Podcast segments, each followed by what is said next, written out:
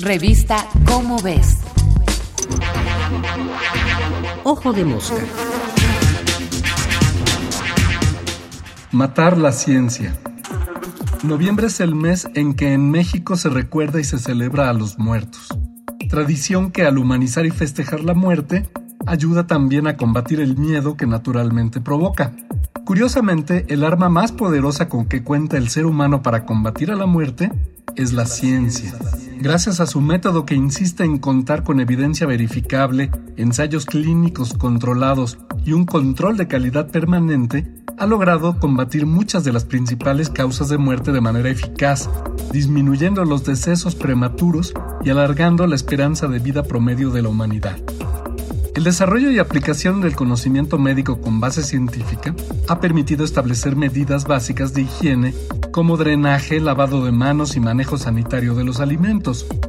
El descubrimiento de antibióticos y la creación de vacunas ha logrado combatir muchas de las principales enfermedades infecciosas y, en el caso de la letal viruela, exterminarla del planeta.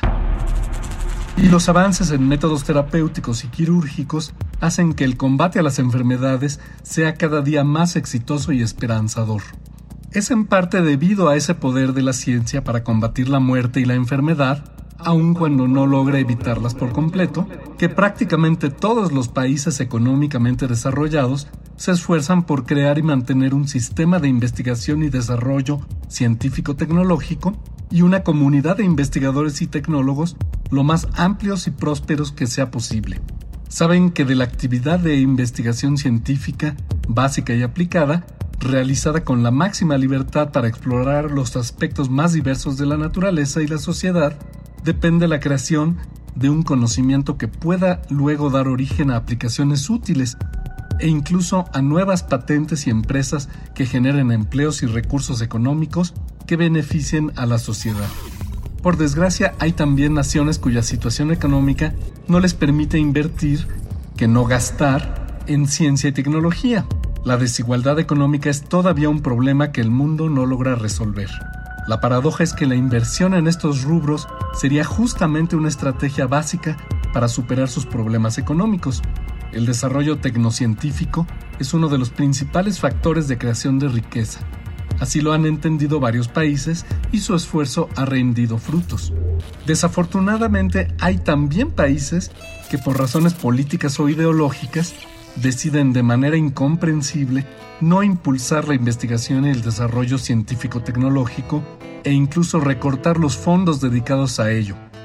Y, aunque parezca increíble, hay también naciones cuyos gobiernos, invariablemente autoritarios, deciden hostigar y hasta perseguir a miembros de su comunidad científica y académica debido a la crítica que ejercen frente a decisiones que consideran, con base en su conocimiento experto, equivocadas.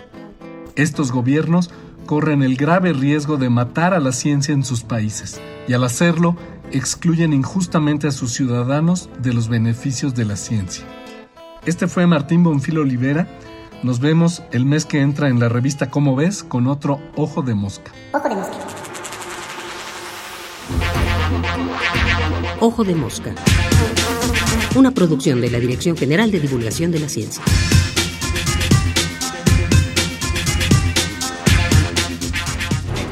Revista Cómo ves.